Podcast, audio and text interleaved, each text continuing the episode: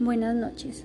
El día de hoy quiero resaltar un objeto de mi hogar que eh, me hace muy feliz y como me llena mucho de paz y tranquilidad. Este es el portarretrato o el cuadro. Eh, personalmente, este es un objeto que, que me da como mucha paz, como mucha alegría pues en este puedo poner fotos, imágenes que, me hacen sentir cómoda y que me gustan mucho.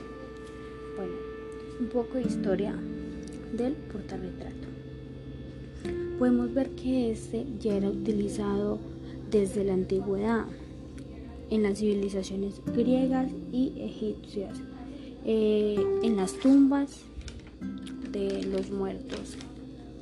Sin embargo, fue hasta los últimos años cuando los portarretratos empezaron a hacerse presentes. Por supuesto, iniciaron para uso eclesiástico y eran utilizados para separar distintas pinturas.